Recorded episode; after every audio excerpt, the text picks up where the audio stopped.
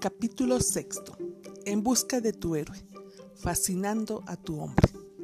El concepto de hombre como héroe permanece en lo profundo del inconsciente de todas las mujeres, aún hoy en día.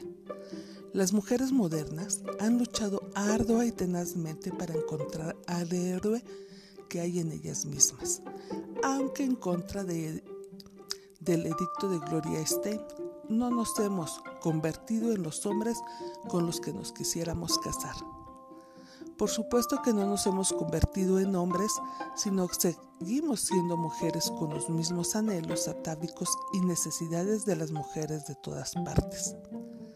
Las mujeres hoy en día reconocen con toda franqueza su necesidad del hombre e intentando de varias maneras aceptar su femineidad, establecen lazos íntimos con el sexo opuesto.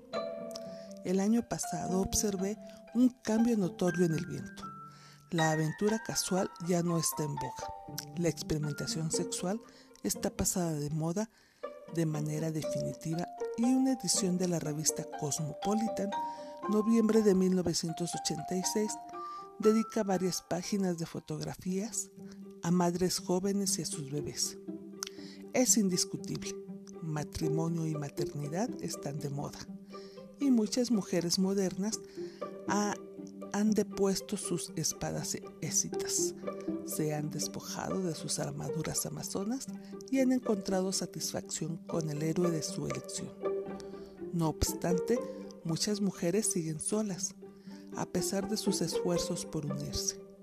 La relación falla, ningún hombre parece ser lo suficientemente heroico.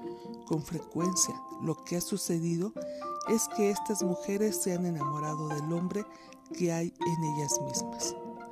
Un aspecto del ánimos al cual M. Esther Harding ha llamado el amante fantasma de manera apropiada.